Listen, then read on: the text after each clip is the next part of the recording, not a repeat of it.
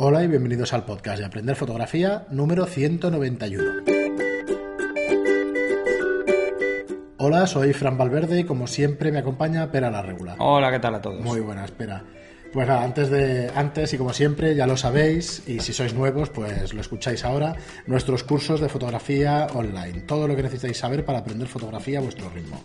En la página web de studiolightroom.es barra cursos encontráis eh, pues por ahora nueve cursos, sí, con el de retrato de carácter nueve cursos, ¿vale? Eh, tiene un precio de 10 euros al mes sin permanencia podéis daros de baja cuando queráis y consta pues de 10 lecciones cada uno de los cursos, ¿vale? Pues por ejemplo, tenéis el curso de flash de Zapata, que es uno de los más vistos, bueno, por ahora el más visto de todos, curso de iniciación a la fotografía digital, curso de iluminación en estudio, curso práctico de fotografía, de gestión de modelos, de Lightroom, de Adobe Lightroom.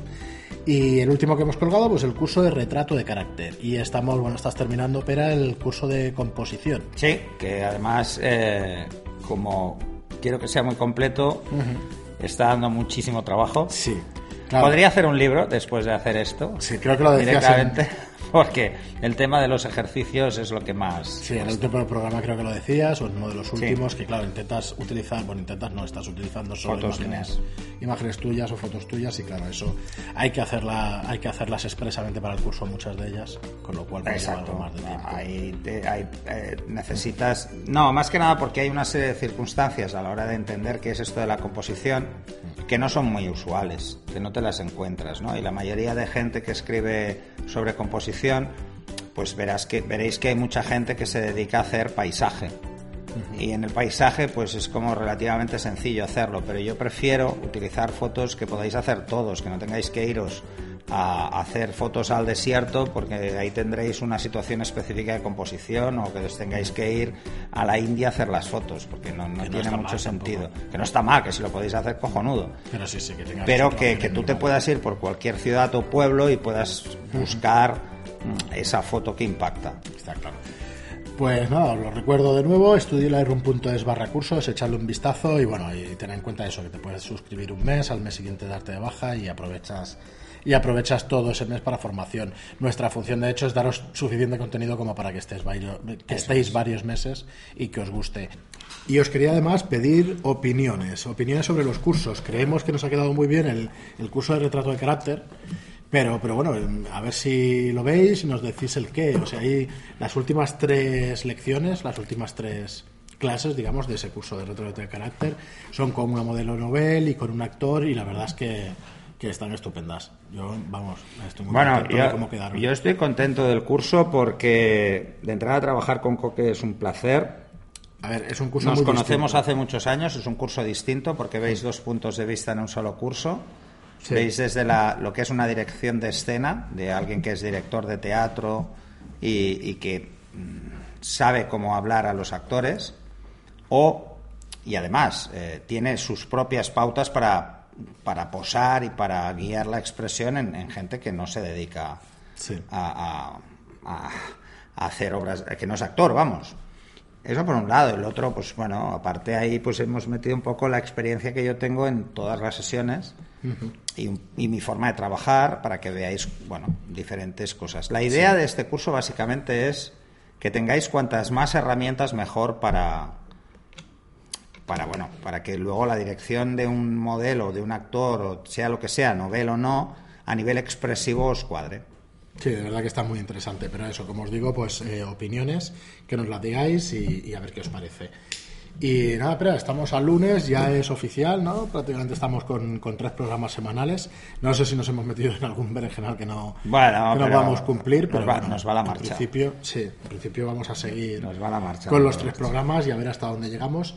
Y bueno, hablando de eso, eh, hoy teníamos un programa de, vuestras preguntas y lo que tenemos son dos imágenes, imágenes que dio hace un par de semanas en, en Facebook. Eh, realmente no he encontrado ahora las imágenes, no sé qué querías, pero entiendo que, bueno que, nos las ponías para Supongo que, que la primera de entrada es para dar envidia porque esto parece Mm, las pirámides en Egipto, o sea, no lo sé, porque... O una montaña o, algo así, Sí, pero son montañas como muy piramidales, ¿no? Sí, la verdad que Con una luna enorme. Sí que recuerdo que nos decías que no estaba retocada, supongo que sí que está ampliada, porque se ve algo pixelada o a lo mejor la resolución. Sí, pues la, resolución igual no, hmm. no, era mucho. Eh, o es un recorte. ¿eh? Pero bueno, la primera es muy sugerente, la de la luna eh, es muy sugerente. Además, te das cuenta de, de, lo que hace la luz, en este caso de la luna, con las nubes, que esa sensación de que se deforma mucho. Sí, luego una, pregunta, espera. Eh, yo creo recordar que cuando, cuando aprendí a fotografía, eh, los objetos, digamos, que están en el cielo y que se acercan al horizonte tienen más sensación de, que sea más grande, pero que realmente es un efecto óptico. Es un efecto óptico. si tú coges la medida de la luna y la pones abajo o arriba, mide exactamente lo mismo. Bueno, eso por supuesto. Bueno, no, no del todo. Eh, hay un efecto óptico que se produce precisamente por el ángulo y por la curvatura de la atmósfera. Entonces es lo que haces como de lupa. También depende de las condiciones atmosféricas. No, la distancia relativa, por ejemplo, de los que estamos en el, eh, en el trópico, como bueno, en, en, la, en, el Mediterráneo, por poner un ejemplo, a la gente que está en el Ecuador, ellos tienen, o sea, tú tienes la sensación óptica de que la luna se ve más grande. ¿Vale? Sí. Pero la distancia relativa por curvatura de la Tierra no es tanta como para que se note tanto, pero se nota, se nota, se nota aunque sea ligeramente, ¿no? Eh, pero sí que existen unas condiciones específicas donde se ve más, más grande, se ve mucho más grande. Por ejemplo, los días así que tienen como una bruma, no es que tú veas que la luna es más grande, es que la bruma, al darle la luz que refleja la luna del sol, hace como un halo alrededor y parece más grande. Se hace como una lupa. Claro, y luego otra, otra de las cosas, ¿no? Luego están las superlunas, que son momentos específicos en la que la luna está ligeramente más cerca y se ve más grande. Y se ve más grande, pero vamos, literalmente, es así. Mm. Que está más cerca de la Tierra. Y luego, eh, claro, para hacer estas fotos de una manera en que se vea la luna mucho más grande, imagino que con un tele y eso, nada de angulares. A ver, un tele lo que hace es acercar el plano, ¿no? O sea, lo que está en el primer plano y lo que está en el fondo parece que estén más cerca. Eh, pero claro, con cosas que están relativamente cerca. En este caso la diferencia es más pequeña. Con un angular el problema es que todo se ve muy grande, la luna se va a ver minúscula. Eh, si queréis hacer fotos espectaculares de la luna, pues lo ideal es coger eh, un objetivo medio, o sea, a partir de, pongamos, 100 milímetros. Y además, si queréis que todavía se note más, que parece más grande, en vez de hacerlo horizontal, la hacéis vertical. Y entonces intentáis encuadrar suelo y la luna. Y lo ideal es cuando está saliendo, entonces cuando, cuando empieza a aparecer. Por eso hay muy pocos días al año en los cuales la luna la veis a nivel del mar casi. Muy pocos días. Casi siempre la luna ya está, eh, ya está al mismo tiempo que tenemos sol. Entonces, ¿cuál es el problema? Que la sensación que tenemos es que está más, está más alta y entonces parece que esté más lejos. Muy bien, y, la siguiente foto. Sí. Eso, seguro que hay mil truquillos. ¿eh? Yo lo que pasa es que tengo que adelantar que yo esto de la fotografía astronómica para mí no, no. es un tema ni que controle ni que me apasione. Y lo siguiente es una macro. Bueno, una macro. no, es no, es del todo una macro, pero se parece. ¿Y esto que, que nos daba algún dato? Sobre esta foto? No, la verdad es que no lo recuerdo. Eh, perdona, César, si, si querías explicarnos algo, decirnos algo, o era pues, sencillamente para comentarla, pues ya lo hacemos, pero si... a nivel compositivo... específico... Pues mira, vamos a hacer eso, ese ejercicio que hicimos con los de composición. Si nos vamos a la, a la anterior, a nivel de composición, está muy bien, o sea, es... es además hay esa sensación de foto antigua y de momento misterioso, eso es que me gusta. Y esa confusión que puede haber de si son montañas o son pirámides, pues podría estar hecha en Guice perfectamente, pero nos deja la duda de si son pirámides escalonadas o son montañas. Que eso tiene una gracia para mí interesante, ¿no? Y en la segunda, lo único que le echaría en cara es el exceso de centrado que tiene. Eh, está muy centrada. Y como está muy centrada y el foco es tan claro en la hoja como en la mariposa, pues pierde un poco la gracia pierde un poco la gracia porque la hoja de detrás parece tener mucho más detalle que la propia mariposa que está en primer plano. Es como si el foco se tuviera ido atrás un pelín. Eh, en este tipo de fotos, yo lo que os recomendaría es que no os agobiéis por intentar meter toda la mariposa en la foto. Da igual si perdéis una punta de un ala simplemente para obtener más detalle. Y cuanto, en este caso, cuanto menos planos os pongáis, mejor, porque al poneros tan planos, el foco sobre la hoja es, bastante claro. Además, te digo que casi es una macro porque no es una macro. O sea, por tamaño proporcional ya no lo es. Si fuese una macro solo vería probablemente el, tronco, a no ser que por el tamaño de la hoja, ¿eh? lo digo, porque no creo que sea una hoja de platanera, no parece una hoja enorme, así que en principio debería verse menos zona. No, no sé con qué lo has hecho, pero como la mariposa es muy oscura y una cosa que tenéis que tener muy claro a nivel de composición es que los motivos más claros llaman más la atención. Por eso se va mucho la vista a la hoja y a las zonas claras de la mariposa. Entonces se pierde, bueno, una mariposa o una polilla, ¿eh? me parece más una polilla. Pero bueno, se va mucho más a la zona pintada del ala pero eso te está empujando casi al estar tan centrado a la hoja que tiene detrás. Por eso los fondos claros y tal no funcionan demasiado bien en un retrato y eso. no, bueno, no, no, no, En un retrato es diferente porque si tenemos un fondo claro cerca, mm. probablemente esté muy desenfocado. Aquí, si estuviera la hoja desenfocada, toda, la toda la atención la tendría la mariposa o la polilla. Mm, pero luego, además, es un motivo oscuro. Los motivos oscuros nos hacen perder la, la sensación de, ser el motivo de interés. Entonces, si te fijas en este, te estás yendo al ala que hay por la parte superior, que es la que tiene más dibujo de color. Y entonces, donde debería haber mucho detalle, no lo veo porque es muy oscuro. Me está ligeramente subexpuesto. El ángulo en el que estaba la hoja da la sensación de que dé más luz en la hoja que hay detrás que en la propia polilla. Entonces, claro, hay una zona que es la zona del final del cuerpo de la polilla, que es muy oscura, se ve muy oscura. Y el tema del... Eh, oye, que ahora me surge alguna pregunta. Y luego no centréis, no centréis, porque eso... Lo que debe quedar claro es el motivo, pero no tiene por qué estar centrado. Eh, y otra pregunta, pero con respecto a esto del, fondo blanco ¿no? y tal, entonces, ¿por eso se usa el viñeteado o es para centrar la atención en el motivo? Eh, el viñeteado, antiguamente... Puede ser las dos cosas. a ver, el, viñeteado es un, es un efecto asociado a una lente. No lo puedes evitar. Siempre, siempre existe viñeta. La exageres o no la exageres, eso es otro tema. ¿vale? Eh, los objetivos antiguos tenían mucha viñeta y se sigue utilizando la viñeta para centrar de alguna forma el motivo y darle peso al centro de la imagen. Eh, ponerla o no ponerla, eso, pues bueno, va mucho a gustos. Yo la uso bastante en blanco y negro. Pero en color no la suelo usar nunca, ¿no? Porque, bueno, no deja de verse un poco raro, ¿no? Muy bien, pues bueno, hasta aquí las, fotos de, César. Eh, y seguimos con Rafael Martí, ya empezamos con vuestros comentarios, que nos dice, hola Fran y Pera, lástima no haber realizado antes la pregunta, ya que está muy relacionada con el podcast 186. Es sobre qué ordenador compro para Lightroom y Photoshop.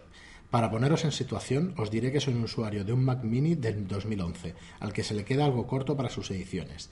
Como aficionado no tengo una cantidad excesiva de fotografías, pero cuando tengo que procesar eh, cuando tengo que procesar me junto con 150 fotos o más y no me gusta tirarme un mes editando. De hecho, me tiro un mes, pues salir tan lento me aburre y lo dejo, eh, cosa que provoca que tarde más de un mes. Bueno, esto nos pasa a todos, ¿eh? Una cosa que es tediosa al final. Bueno, eh, eso es uno de los temas que hemos hablado muchas veces, incluso en los últimos comentarios que hemos recibido, pues que decían que no hace falta para un aficionado un equipo potente, pues depende de tu ritmo de trabajo.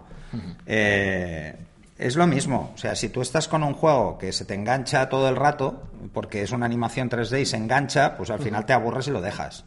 Si estás con un ordenador que te va a tirones, cada vez que cambias de foto es una eternidad, pues también te cansas. Pero hacer que un ordenador, por ejemplo en Lightroom, podáis pasar foto a foto dándole a la flecha y que vaya rápido, necesita mucha memoria y mucho procesador. Entonces, nos dice Rafael, dice, os oigo hablar de placas, procesadores, RAM, SSD, etcétera.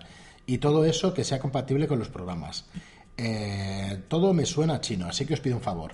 Con un presupuesto de 1.700 euros, ¿cómo configuraríais un Mac o un Mac mini? Eh, pues data, la pantalla que tengo es una de 24 pulgadas, muy, muy normalita. Gracias y siento haberos pasado este marrón. Entiendo que si tienes una pantalla de 24 normalita es una Full HD. Hoy en día todas son Full HD, ¿vale? Bueno, entonces yo he estado bueno abriendo aquí pestañitas en el navegador, que es lo mío, de abrir pestañas y dejar Sí, aquí y 15, tener... Bueno, ahora ¿vale? tienes pocas, hoy tienes pocas. Hoy ya sí, he tenido cuidado, digo, no voy a abrir muchas. Sí, no sé, estamos vigilando la batería porque algo raro nos está pasando con, con el ordenador, pero bueno, espero que nos aguante. Entonces, eh, la primera que había abierto, pues eso, la configuración básica de tres, de tres Mac, Minis, ¿vale?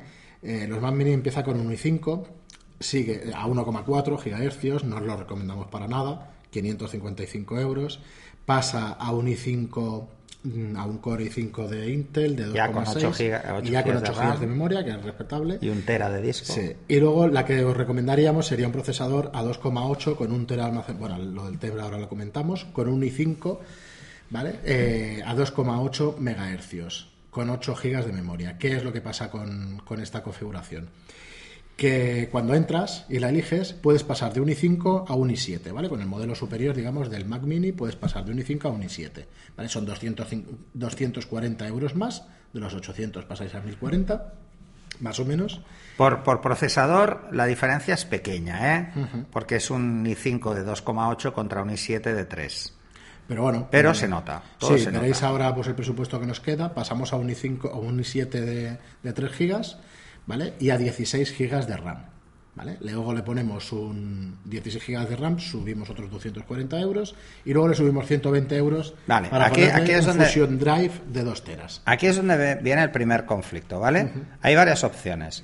Eh, actualmente los Fusion Drive que está montando Apple son de 256 gigas de, de SSD y luego un disco HDD estándar de 7200 revoluciones.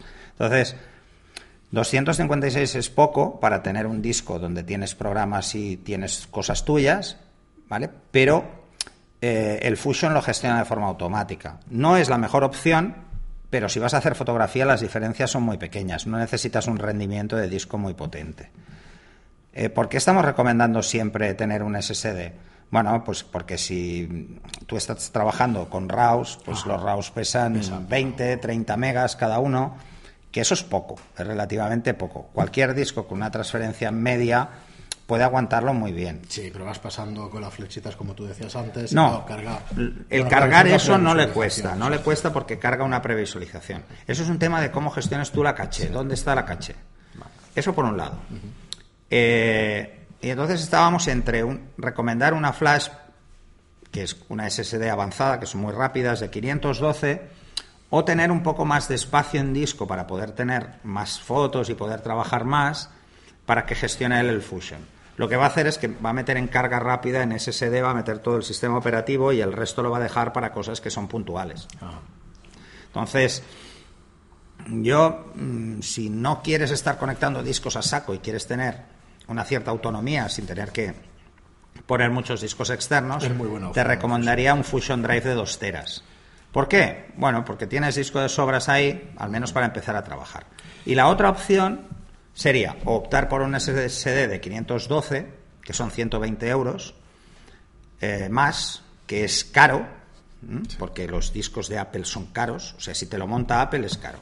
Te sale más barato montártelo tú.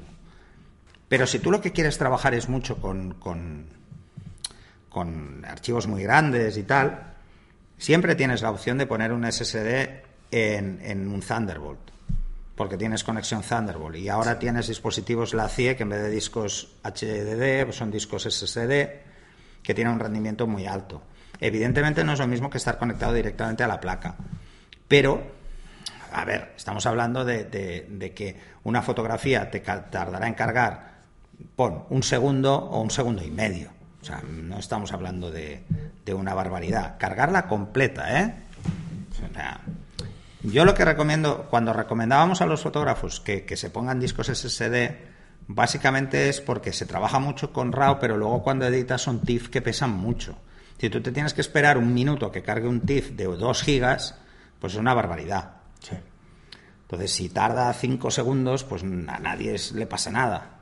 Porque luego empieza a trabajar y no pasa nada. Pero si cada vez que le das a guardar, pues también se tarda otros 5 minutos, pues bueno, te puedes agobiar. Sí, ¿no? luego me comentabas que esta pregunta sí que la hemos mirado fuera de antena por el tema de la especificación y tal. Me comentabas que, claro, la memoria flash no tiene nada que ver con una SSD Bueno, en teoría es de velocidad. Es diferente. O sea, cómo está organizada el, internamente es diferente. Entonces, eh, las memorias que ahora llaman flash son las que estamos acostumbrados en las, en las tarjetas de las cámaras.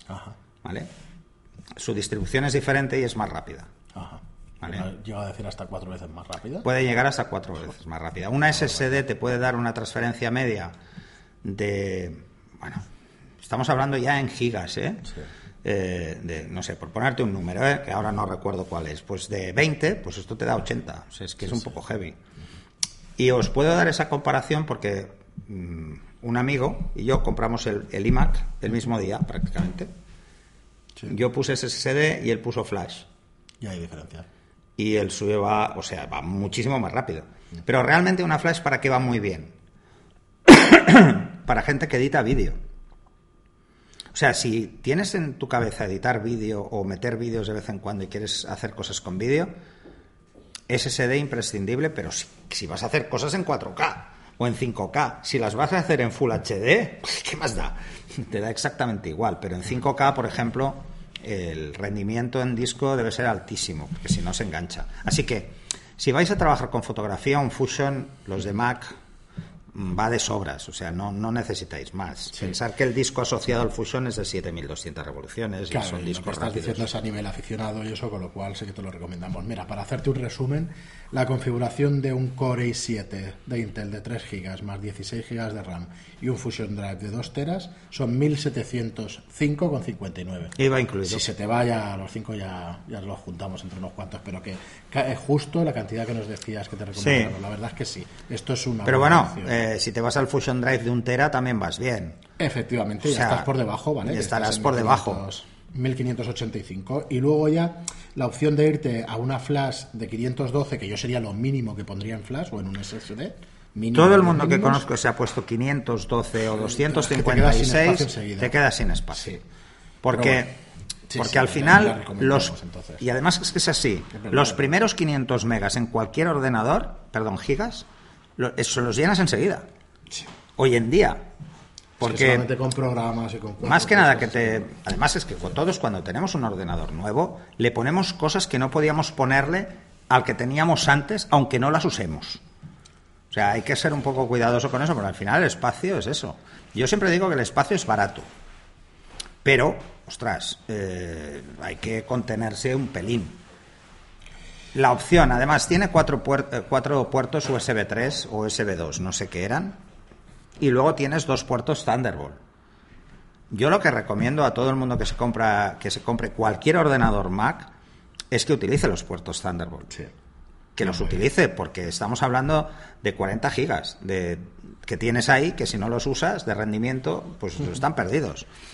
Entonces mm, va muy rápido. Yo tengo discos externos la CIE Thunderbolt y de verdad no hay color, van muy bien. Yo puedo incluso hacer cosas en, en, en vídeo, en 5K, contra esos discos que no puedo hacer contra un disco USB 3. Sí, mira, y luego eh, quería tocar una opción que es la de los discos, eh, con la de los ordenadores, perdón, restaurados. Ah, sí. Los refurbished estos de Apple.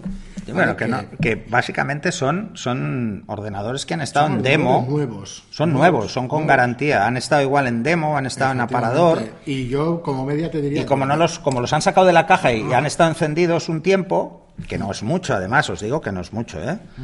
Eh, suelen tener un precio mucho más bajo, con unas características buenísimas. De 2.000 euros te ahorras 300, o sea, estamos hablando de 1.700 euros, un iMac, o sea, un, un MacBook Pro ¿vale? Nuevo, de pantalla retina, de 13,3 pulgadas y con un i5, con 3,1 gigas, con 8 gigas de memoria, o sea, es un buen equipo. Pero además, la memoria que llevan ya el modelo del 2017, que es de, de 2000 megahercios, pues solamente por lo que, a ver, eh, sí que es verdad que te quedas un poquito corto de memoria RAM y de espacio en disco duro. Pero es que solamente por la pantalla retina mm, yo te diría que vale la pena. Porque es que es una diferencia. Sí, pero, pero a ver, si vamos a editar una pantalla retina de 13 pulgadas, eh, es pequeña. Sí, eso es verdad. Es pequeña. A nivel aficionado, pero. Sí, eso sí. Yo creo que es. Pero, pero si vas a trabajar con fotos, hmm. eh, es mejor tener, trabajar en una pantalla externa. Entonces ahí es donde aparece el Mac Mini como, como solución buena para Bueno, gente que no quiere gastarse bastante, mucho. eh, que nos dijeras, oye, el Mac Mini, porque así los hemos mirado y tal, y la verdad es que es una buena, hemos visto muy buena opción. Yo estuve a punto, hace tiempo estuve a punto, cuando empezaron a salir estuve a punto de optar por eso. Eh, pero bueno, pero fijaros lo que vale un MacBook Pro mm, de 15 pulgadas, es que es escandaloso y esto es Bueno, este es el tope de gama, digamos, en el refurbish este, los restaurados, estamos viendo uno. Eh, bueno, la verdad es que, bueno, claro, SSD PIC de 2 teras, 16 gigas de memoria, o sea, esto sí que es el tope. de Eso es gama. una flash, es que una flash de mil- dos teras, imagínate, es una barbaridad. euros, sí. Sí, sí, sí, sí. Bueno, la verdad es que nos ha gustado que nos hayas hecho reflexionar sobre el tema, porque, oye, 1.700 euros este equipo, para mí, no es que sea barato ni mucho menos, pero está bien. ¿eh? Es un equipo sí, que está muy bien. Si te lo buscas en PC... ¿Y hay tal, iMacs de, de estos? ¿Que- ¿Hay algún iMac? El más barato 2.000, 2.100. Bueno, ojo, a ver, ¿qué, qué- qué había por...? De unido, ¿eh? Un, un i7 de 27, pulga, de 27 pulgadas. O sea, es un 2.100 5K. euros mm, de unido, ¿eh? Ah, no, no, es, No, no, es un septiembre de 5K. 2013, ¿eh? No es un 5K. No, bueno, Bueno. 1149. 1149, un Retina 5K. ¿Vale? Octubre 2015, sí, later 2015. Los primeros que salieron. A Bueno, ver, si verano, vais, sí, si vais a optar por algo así, esto es mejor, ¿eh? sin lugar a dudas. Eh, Un sin iMac, lugar a sí, dudas, sí, un iMac. solamente por la pantalla es mejor. Solo por la pantalla. Pensar que la pantalla de un iMac, solo la pantalla vale más de 1000 euros. Es lo que te iba a decir. No encontráis ninguna pantalla con la calidad retina por 400 euros, que es la diferencia que estamos viendo. No, no, no, no. si te quieres comprar una pantalla parecida, lo más cercano que te vas a encontrar es, es un monitor EIZO y similar y están por encima de los 2.000 euros. O sea que, que sí. Bueno, la opción del Mac Mini la verdad es que es muy interesante. Sí, sí, muy Sobre todo si ya tienes teclado, ratón y todas estas cosas, ya tienes tus discos. Y... Sí, que no lo hemos comentado, pero si saltas de PC a Mac tienes teclado, ratón y... Bueno, Si por ejemplo vas a tener todas tus fotos en discos externos porque tienes muchas, entonces opta por la SSD. En el Mac Mini, para que el sistema operativo y el software de edición cargue muy rápido. El de 512 te iría bien, pero o solo para esas 150 fotos que quieres editar y cuando acabas de editarlas las pasas al disco, ¿no? Sí. Muy bien, Miguel, pues oye, muchísimas gracias por la pregunta. La verdad es que pensaba que, que haríamos, ahí, perdona Miguel, Rafael, eh, que haríamos alguna más, pero creo que ha quedado un programa bastante interesante con la configuración o recomendándoos un, un Mac Mini en condiciones. Eh, bueno, ¿te parece? Lo, lo dejamos aquí, Pera, y eso, porque tenemos para miércoles y para viernes y eso. Nos quedan unas cuantas preguntas, pero, pero así no cargamos que. No sé. Bien, Yo, yo lo que os diría a todos es, es eh, quizá lo más sencillo siempre es optar por un equipo lo más potente posible sin tener en cuenta el disco, ¿vale? O sea, eh, el disco siempre podréis comprar un disco luego. Si, si sois de Mac podréis con- conectarlos en paralelo vía Thunderbolt. O sea, podréis tener varios discos conectados en línea con el mismo canal Thunderbolt eh, y nunca se trabajan con varios a la vez, o sea, el rendimiento no se nota. Luego además podéis encadenar el monitor al final de la línea de Thunderbolt, o sea que el monitor externo, o sea, podéis aprovechar cada uno de los canales, me parece que son hasta seis unidades y, el, y un monitor. Sí, Algo así, o cinco y un monitor, porque son seis dispositivos o cuatro dispositivos más un monitor. Bueno, no sé, podéis hacer No, mil virguerías. Y entonces, claro, ya no tenéis ese, ese problema. Y si lo vas a tener en un mini, mm, no creo, por ejemplo, que, que lo quieras para transportar. Entonces lo ideal es un MacBook. No, fijo entonces en lo vas a tener fijo y tal. Muy bien, pues nada, lo dicho, muchísimas gracias por la pregunta. Pero por y- diferencia de precio entre un Mac mini y un iMac, Bueno, si ya tienes un monitor... ¿eh? Eso. No, ya, ya, pero bueno. si ya tienes un monitor, es que un iMac con una cara y ojos no baja de 3.000. 500, 3000. Sí, sí, 500, es así. Más bien más 3000 que 2500. Muy bien, eh, pues nada, como os digo siempre, si os gusta el contenido del programa y queréis apoyarnos, pues lo mejor que podéis hacer por nosotros es una reseña de 5 estrellas en iTunes y un me gusta o un comentario en iVoox. Muchísimas gracias por escucharnos y seguir ahí y hasta el próximo programa. Hasta el próximo.